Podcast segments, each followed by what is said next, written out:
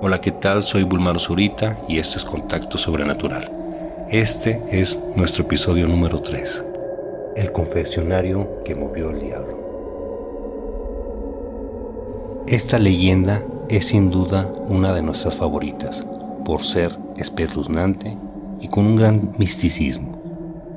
En un breve resumen, cuenta la historia que a mitad del siglo XVIII, un señor llamado Juan Pérez de Toledo y Mendoza, al perder toda su fortuna, una noche, en su desesperación, formuló un pacto con el demonio, pidiéndole nuevamente riquezas para así saciar todos sus caprichos, el cual le concedió y al pasar los años y acercándose más la fecha de su muerte, Juan Pérez de Toledo se aventuró a intentar romper con ese pacto.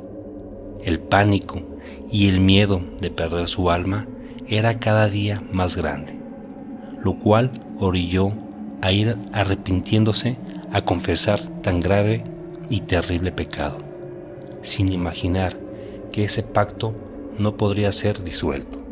Instantes antes de empezar su confesión, el confesionario completo fue levantado bruscamente, colocando la puerta al lado de la pared y dejando a quien pretendía confesarse en la parte de atrás, el cual cayó muerto de manera fulminante.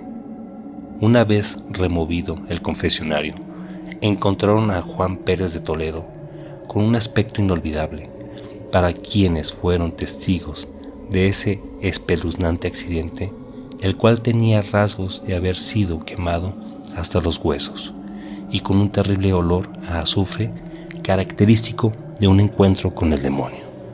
Esta leyenda me inspiró a realizar la primera investigación en la Catedral de Durango, la cual nos arrojó la evidencia en el episodio número 2, algo inaudito. No te pierdas el próximo martes nuestro nuevo episodio.